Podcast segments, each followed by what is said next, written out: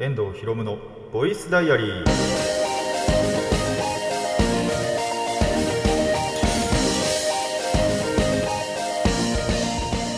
ラジオの前の皆さんこんにちは。遠藤博夢のボイスダイアリーパーソナリティの遠藤博夢です。タイトルを直訳すると声の日記。僕の身の回りで起きたことを話したり時に何かしらの紹介をする雑談系の番組です。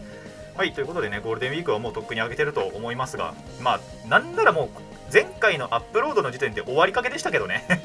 もう終わりかけでしたけどね。っていう感じでしたけどまあ完全にねこの収録の時もう収録時ではもうもう上げてて。で、えー、とアップされてる頃にはもう1週間経ってると。いう感じではあると思うんですけど。ゴールデンウィークどう過ごされましたでしょうか。まあ僕はですね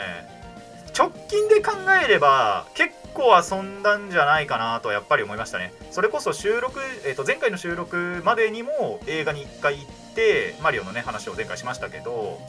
えっ、とでその後か。そうですね。確かそれまでは前半は映画しか行かなかったですけどまあその後半本当に収録した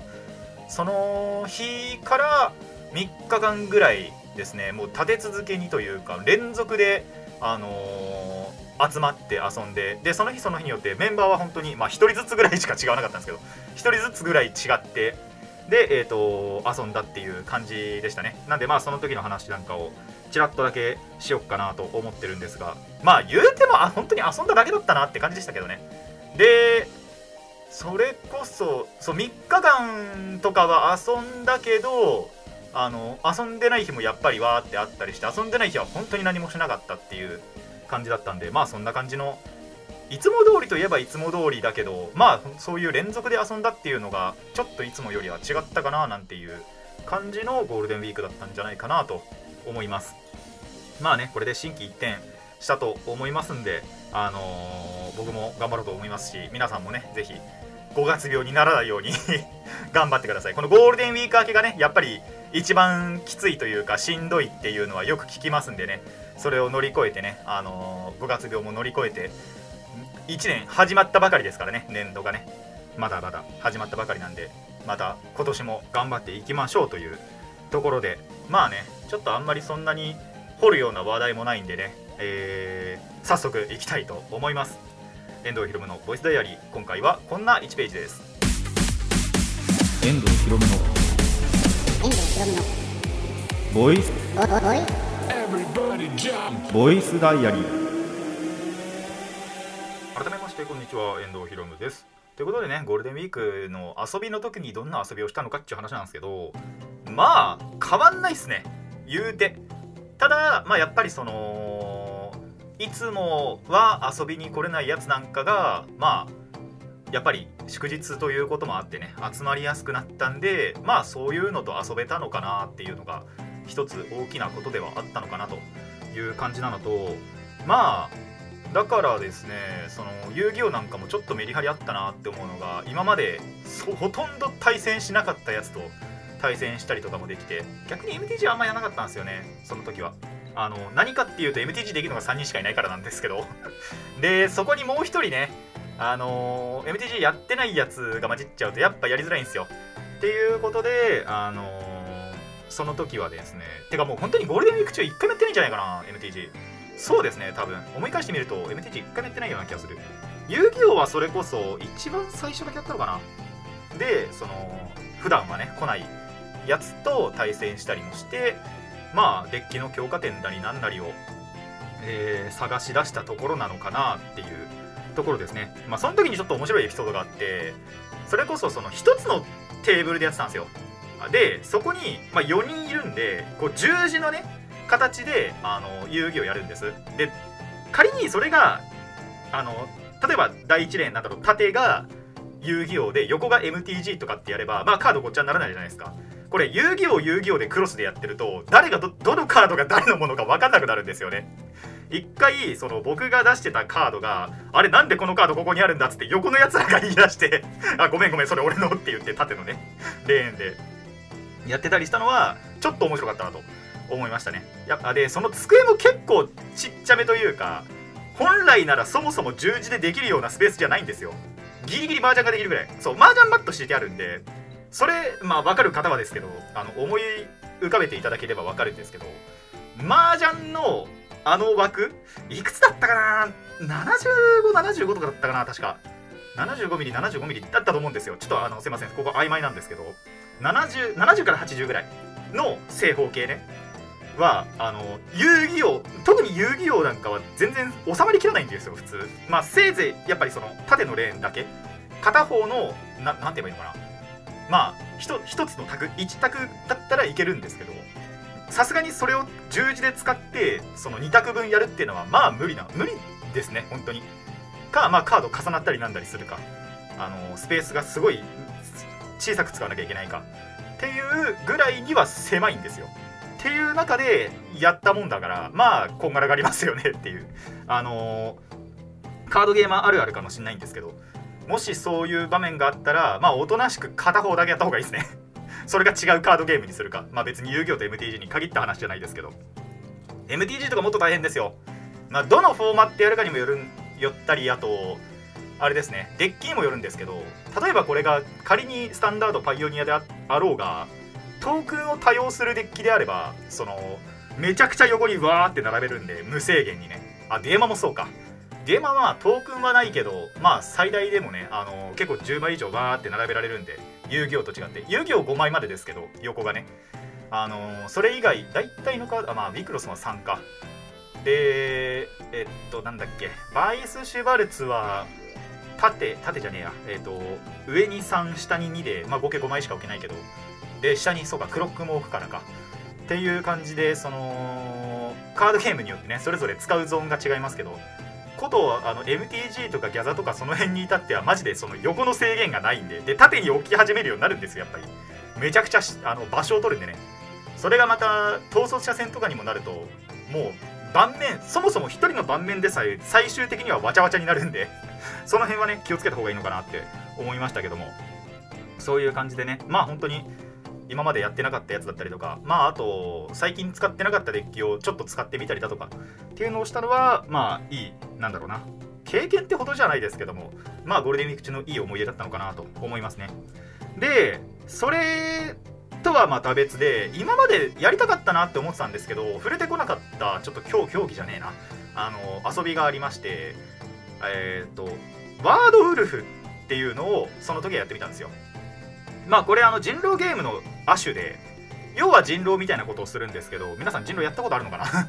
まあやったことある人の方が多分多いと思うんですけどまあ本当にざっくり説明するとその複数人で集まってでゲームマスターも1人設定してでその人がその人によって役割をねババババって与えていくんですよ。でその中の少数派まあそれが人狼って言われるんですけどその人狼を会話とかの中からえーと、探し出して、えー、吊るし上げろっていう。でそれ人狼側は逆にそれまでに他人数側を一人一人殺していったら勝ちっていうゲームがあるんですけどえっ、ー、とまあ本当にその会話だけで、えーと、人狼を見つけ出してでえっ、ー、と吊るし上げようっていうそういうゲームをやったんですよ。まあこれ多分説明何にも変わってねえな。で今回やったのがちゃんとお題があってえっと、まあちょっと具体的な話をしますね。3人プレイヤーがいたんですよ。で、僕がゲームマスターになって、で要はその前日ぐらいに考えてはいたんです。えっと、遊戯王のカードを使って、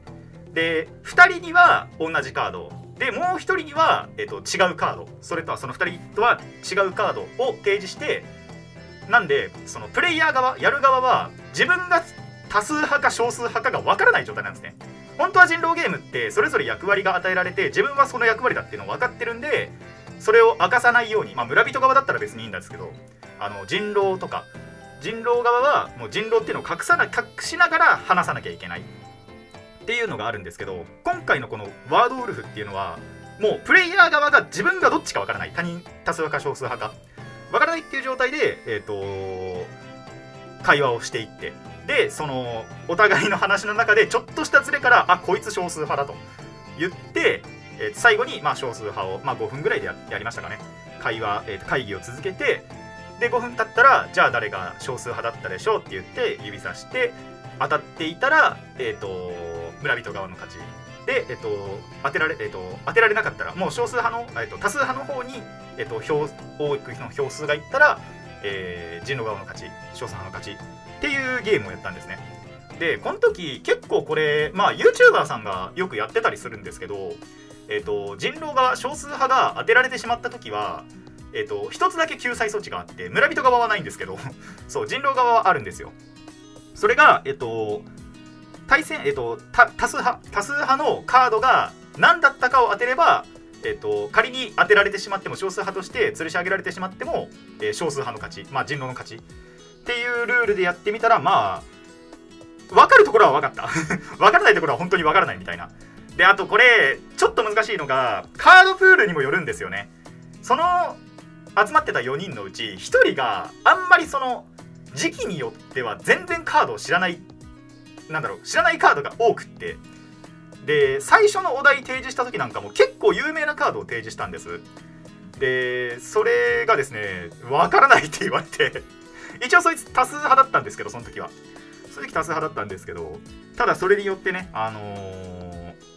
どっちだったかな。あれ？その時の戦いは人狼側勝っちゃったのかな？多分。そうカードを知らないっていうことでねいうこともあるんで結構やるときにはね難しいところであるんですけど。まあ、今回やったのはねカードウルフっていうことでその遊戯王カードでやりましたけどあの本来本来っていうか、まあ、別に他のカテゴリーでもいいわけですよ。僕らはねその時の共通は本当に遊戯王ぐらいしかなかったなって思ったんですけどまあアニメでもいいし漫画でもいいし音楽でもいいしあの芸能人だろうが何だろうが。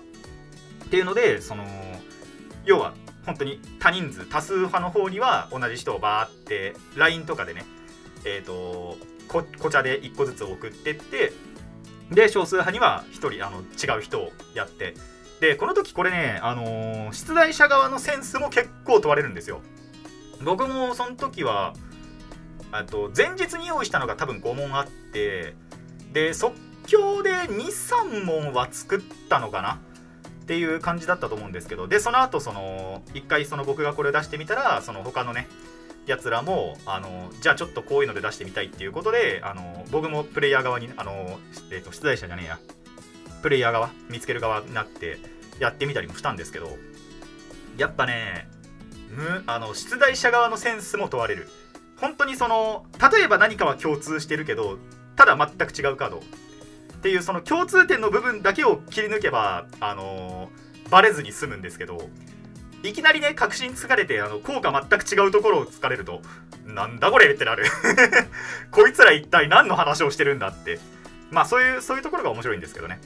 っていう感じで結構絶妙でその共通点が多いカードなんかもあったりしてなので、あのー、その辺探すのがね面白かったなって思いましたね。なんでこれ結構本当に簡単なゲームで、あのー、人数は必要。絶対にその場に4人以上は必要なんですよ。ゲームマスターが1人絶対必要でその出題者側ねが必要でプラスプレイヤーは、まあ、最低3人以上なんでこの時点でもう4人じゃないですか。でまあそこから人数が増えるほどやっぱり面白い。と思いますので必ずね4人以上まあ5人とか6人ぐらいだといいと思うんですけどで、えー、集まったらやってみてほしいなと思いましたね。でただこれあの集まんなくてもいいんですよ。集まんなくてもってそのその場であのオフでつながるよりはむしろオンライン向けのゲームではあったりしてその時もその LINE を使ってねえっと会話はそれこそそのリアルタイムでオンタイムでそのままできるでいいんですけどえっと画像カードの画像なんかは LINE のこちゃであのお前はこれお前はこれお前はこれって言ってあの画像だけを送ってでゲームスタートってやってたんでそれ別にオフラインオフラインじゃないやオンラインでもできるんですよね。あの通話だけはつないでおいてでカードの画像だけはペペペペペってやっていく。なので Discord とか LINE とかでつながってる友達とこれをやるのはいいんじゃないかなと思いましたのでしかもどんなカテゴリーでもね今回僕らは遊戯王カードでやりましたけどまあ MTG のあれがあるなら MTG だけでも MTG やりたかったな。やりたかったけどいないんですよね プレイヤーが。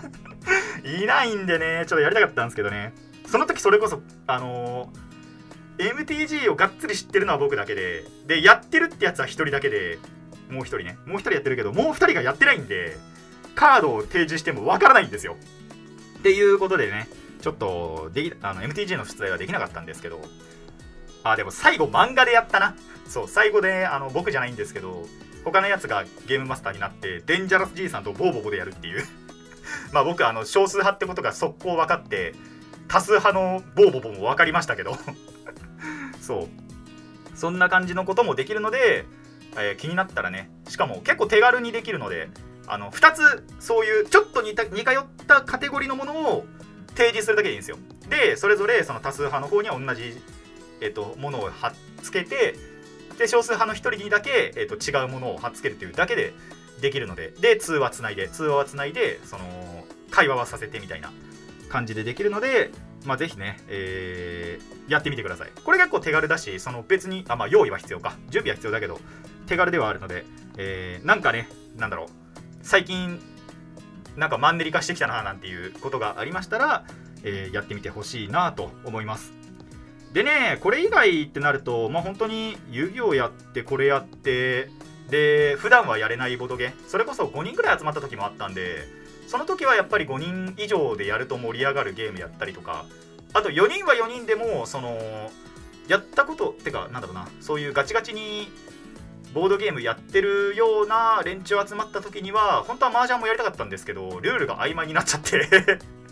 これやべえどうやって進行すんだっけってなったんで麻雀はちょっとその日やんなかったんですけどあのー、カタンの開拓者たちっていうまあそこそこ世界的にも有名なボードゲームをやったりとかしていやー結構惜しいとこまで行ったんですけどね負けちゃいましたね。っていうのがあったりしてまあ本当に今までそんなに触れてこなかったボードゲーだったりあとそう過去にそうでもねえよなって思ったボードゲームもやってみたらあれ意外と時たってみると面白いんだなこれって思ったゲームもあったりして、えー、まあ珍しくそういうボードゲームをしたそんなゴールデンウィークだったなと思います。っていう感じな、えー、ゴールデンウィークでした、えー、皆さんのねゴールデンウィークと照らし合わせてみていただいて自分たちのはこうだったなみたいな自分のはこうだったなみたいなのも思いながら、え聞いていただけたらいただけていたんじゃないかと思います。まあこれからもね、結局その、僕はまだまだ暇ですし、あと土日なんかもね、遊べる時に遊べると思いますので、えー、このゴールデンウィークのね、時と同じようなことを、あのそういう大型連休がなくてもやっていこうと思います。皆さんもね、たまには息抜きを、まあ僕は息抜きしかしてないですけど もうガスがどんどん抜けてってるだけなんですけどね、えー、たまには息抜きしてみてください。えー、以上、ゴールデンウィークの話でした。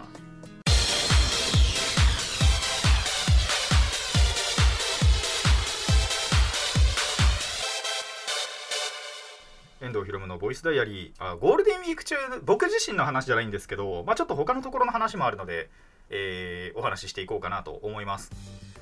あの僕はね先週の収録前にあのマリオの映画に行ったんですけどその収録の後かな？に家族がで家族で映画を見に行こうってなった日があってでそれが通り部か、えーとマリオかにしようって言ってたんですよ。通り部もやってるじゃないですか。まあ、ちょっと僕あんまり実写見るつもりがなかったんで見なかったんですけどでただその日はちょうど僕も結局その遊びのね予定もあったわけでっていう感じでその僕は行かなかったんですよ。でそしたら他の行った家族はまあマリオを見てきたって言ったんですね。で僕前回多分お話ししたと思うんですけどえっ、とまあやっぱりそういう小ネタとかが分かってた方がより楽しめるよっていうお話をしたと思うんですけどやっぱりそれはそうでしたね。その家族がほとんどマリオまあお父さんなんかはね世代なんで多分知ってる部分は知ってると思うんです。お母さんは全くゲームやらない人なんで本当に必要最低限の知識だけを持って見てで妹はどれくらい知ってんのかな？でもまあその2人よりは知ってるだろうぐらいの。でもまあそんなにがっつり別にマリオが好きなわけではないっていう感じの3人が行ったらしいんですよ。あのお母さん寝たって言ってましたね。映画館で。寝たっつってましたからね。やっぱりまあそういう感じの映画だったんじゃないかなと思います。多分本当に手放しに誰が見ても面白いよとは言えないんじゃないかなっていうのはまあ実感しましたね。僕はそれこそその小ネタとかがいろいろあって気になりすぎてっていうのもあったんですけど そういろんな小ネタがあってね。わからない部分もありはしましたけどただ細かいところのネタには気づいたりしたんでそういったところがやっぱ面白かったなって思った映画だったんですけど本当に何も知らないと別に楽しめもしないのかなみたいな。だって現に1人寝てますからね。現に1人寝てますからね。とかまあ多分原作とは違う部分それこそピーチ姫がねあのー、さらわれてなかったりだとか強気だったりだとかっていう部分があったりするのでまあそういう点で見てもねあのー、何か誤解を生んだりするところもあったりそのそれで実際にいざゲームをやってみたらあれこいつこんなキャラだったんだみたいな ところがあったりするのかなって思うので、えー、まあ見る際注意が必要なのかなとは思いましたね。まあ普通に冒険者として面白いとは思うんですけど結局そのどれにも興味がないっていうんだったら別に何だろう見ようと思わないのかなっていう。本当にその海外ではすごい人気でね「アナ雪超えた」なんていうニュースは見ましたけどまあなんだろう。逆に日本発祥じゃないですかマリオって。だからこそなのかな。あのー、海外では人気だけど日本ではそうでもないみたいな。そうでもないではないのかな。ちょっとあんまり興行収入とかも詳しくは見てないんで分かんないんですけども。えーやっぱそういうことなのかとは思いましたね。いつも大体僕毎回ねそのこういった映画の時ってやっぱり原作をちゃんと知ってる方がより楽しめるよ。他の作品を知ってた方がより楽しめるよっていうのは今までもすげえ数言ってきたんですけどまあこれもやっぱり結局そのうちの一つだったのかなとは思いますね、ま、毎回同じこと言ってますけど。っていうのは、えー、思ったそんなエピソードでした。まあだからといって別に見に行くなとは全然言ってないんでね。あのいい映画だとは思うので気になったら行ってみてください。ただそれでその全く興味ないのに行ってみてあ面白かったマリオこれからハマるわってなるとは限らないというかじゃないかなとは思いましたね。そう。まあ多分今回のでじゃあなんだろうマリオにはまってお母さんがゲームをやり始めるかって言われると絶対そんなことないんで。そうそういうところではあったらちょっとシビアな話にはなりましたけども、えー、そんな感じなのかなとは思いました。っていう感じですね。そう僕自身じゃないですけど僕の家族に関する、えー、ゴールデンウィーク中の話でした。でそうだなこっちから行くか。そう時系列的にはこっちの方が先なんでこっちの話をするんですけどちょっと前にですねあのー、カード僕が結構よく行ってたカードショップが移転をしたんですよ。まあ一時期一時的にその普通にお店閉じて移転してからまあまた再オープンみたいな再オープンはまあ当たり前なんですけどでそう移転先の方に行ってみたんですね最近。でそこ何が良かったって結構なんだろうないい具合の時期の MTG のカードをそこそこ安く売ってたんですよ。いや高いのもあったんですけど普通に比べてね。相場的に高いのもあったんですけど。で一回なくななそのまあビルごとなくなるっていうのは知ってたんででただ移転するっていうのは聞いてたんで行ってみたんですよ。移転した先。行ってみたらあのカードめちゃくちゃ減ってたんですよね。種類が。種類ってエキスパンションが減ってたんですよ。MTG の。ちょうど僕今そのパイオニアに力入れたくてパイオニアってフォーマットがあってそこに力を入れたくてでまあそのうちのデッキの一つが最近ちょっと負け始めてきたんですよ。負け始めてきたっつうかまあ結構負け続きなんですけどとにかくその他のやつがメタをね張ってきて要は対策をしてきてその対策の対策をしないといけないなって最近感じてきたんであのちょっとこれはうかうかしてらんないって思って結構ガチでその大会に上がってるリスト同じデッキの同じアーキタイプのデッキのリストを見てあなるほど今こういう軸があるのかと、まあ、全く触れてなかったんでそういうのって。あんまり人の見るのってそんなにしないんですよ。ただそんな僕がちょっとやってみるかっつって やってみたんですね。そしたら結構そのやっぱり発見があってあなるほどこういう軸もあるんだな。今はこういうカードも入れていいんだなって。こういうカードも出てたんだなっていうのもあったりして。そうカードプール追ってないとね。そういうことも往々にしてあるんですけど。っていうのでカードを結構いろんなところで探してるんですねでただそのカードたちがそのレアリティが結構低くてなんで入手しやすいはずなんですよただなんだろうカードショップ行ってストレージ漁ると逆にそのそういったカードって価値が、まあ、要は低いカードって、まあ、無数にあるんですよね。そこの中から探し出すのって逆に難しくって、あの、価値が低いがゆえに。っていうのがカードゲーマーのちょっと一つ悩みなんですけど。そう。で、なんだろう。遊戯王とかだと、そのカテゴリー、テーマとかカテゴリーっていうのが名前が要は、なんだろう、統一されていたりだとか、まあ要は、こいつらだけで組めよみたいなテーマがあったりするんですけど、ないんですよ、ギャザって。そうないから探しづらいんですよねでその中でも一番探しやすい指標みたいのがやっぱ1個あってそれがエキスパンションなんですよ要はこのパックのカードがこの箱に入ってますよ。このパックのカードがここに入ってますよって割ってたら、えっと、俺が欲しいのはこのカードだからこのパックを探せばいいなって分かるわけじゃないですか。あんまりやってるとこないんですよね。やってるとこやってくれてるところはやってくれてるんですけどでそれを見ても見つからないことさえあるんですけどあんまりやってるところが少なくて。でただその移転したカードショップ移転前もそうだったんですけど数少ないそれをやってるところだったんですよ。なんであのこのカードが欲しいなって思ったらあじゃあこの箱を見ればいいなっていうのが分かってたんですけどそのうちの半分以上なくなってたんですよね。その移転するほんと直前ぐらいから確かにそのカードが減ってた。でもそれってその移転の準備のために減ってんだなっていうのは分かってたんですけどまさか移転した先でも減ってると思わなくってえなくなってると思って聞いてみたらあのー、大体は処分しましたって言われてえーってなりましたね。っていう感じでちょっと残念だったエピソードですね。ただ一応まだ出してないっていう部分もああるにはあるらしいので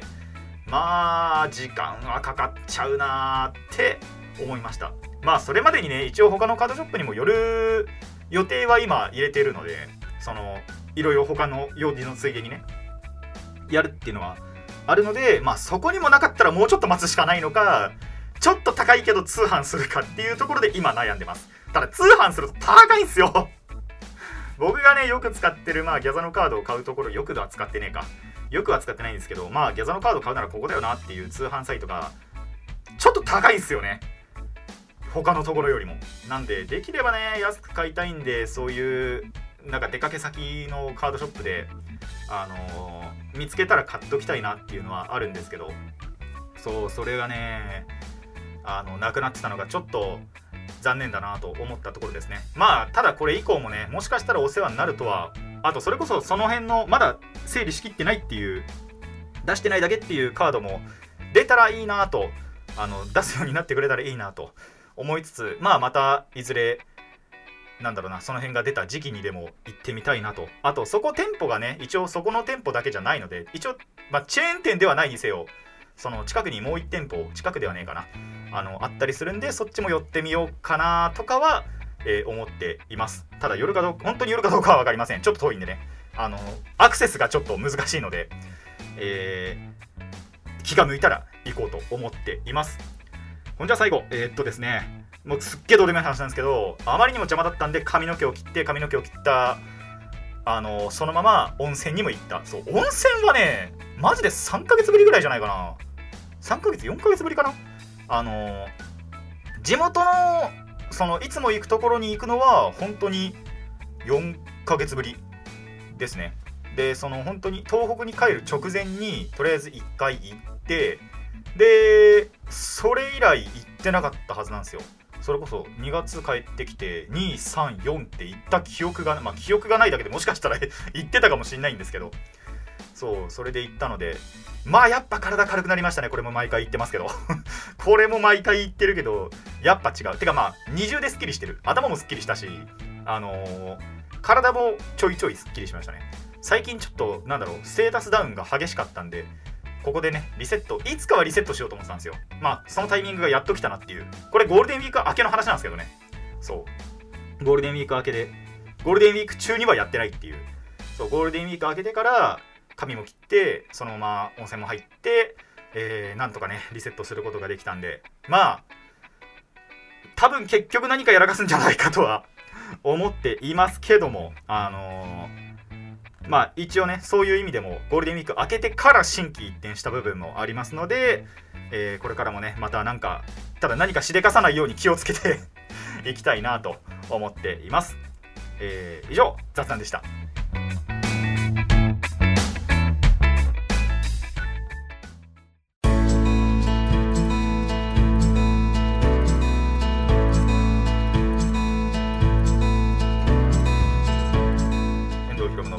そろそろお別れの時間になってまいりました。この番組ではお便りを募集しています。ラディカスネットのメール送信フォームまたは Twitter そしてマシュマロまでお願いします。質問や感想トークのリクエストなど何でも OK です。たくさんのお便りお待ちしています。ちょこってゴールデンウィークのまあさなかとちょっと後のお話だったわけですけども。そうあのねお出かけの話どうなるかな。でも多分俺から言わないとあいつついてこねえんだよなっていう話がまあ1個あるんでこれからまた話しかけてみようかなと。いや話しかけはしたんですよ。話しかけはしたんですけど多分向こうからはそれ以上なんだろうリアクション来ないなっていうのも思っててなんでいつかまた自分から話していこうかなとは思っていますね。あー次回ですね。多分パック開封すんのかな。あれですね。えっ、ー、となんだっけ機械兵団の進軍決戦の後にが5月の12日ですね。に発売されるんでまあ多分発売日に買いに行くだろうと。で買いに行ったついでに多分ちょっとイベントも寄ってでその話を次回するんじゃないかと思っています。でねあのー、これも多分やると思うんですけどえっとそうパック開封の友達とのパック開封もやったりするんで確かその次のね決戦の後にっていうのが1箱だと24パックなんですよ。で多分今回は1箱しか買わないと思うんですけど 2, そう2箱買う予定はないなって思ってて。あのなんでかっていうと今までのギャザのパックって大体200種類ぐらい1つのエキスパンションパックにね200種類ぐらいあるのが今回50種類とかしか確かなくって。なんでそんなに別に箱する必要もないと。まあただその代わりに1パックに、えー、と5枚しかカードが入ってなくてで1箱も大体は36パックなのが24パックになってるっていうところですけどまあそもそも母数が少ないので別にそんなに2箱とかする必要ないのかなと思ってるんでえっ、ー、と1箱24パック買ってプラス25パック目を買ってそれをここで開封しようかなと思っています。なぜならそうしないと友達に怪しまれるから。1箱開けてんのになんでお前1パック残してんのって言われたらちょっと嫌なんで、えー、25パック買ってその25パック目を買おうかなと予定はしています。あのー、まあその後ね多分おそらくそうするっていうだけの話なんで、えー、しなかったらそのまま24パック目を持ってきます。っていう感じでまあそんなこと多分ないと思いますね。25パック買って25パック目を開けようと思いますのでお楽しみにしていてください。まあ楽しみにしたところでねあの出てくるのはギャザのカードしかないんでの何何を言ってるんだお前はってなるかもしれないんですけど。あのそれによって一喜一憂していこうと思っています。さて今回ここまでといたしましょう。遠藤ひろむのボイスダイアリー。ここまでのお相手は遠藤ひろむでした。次のページもお楽しみに。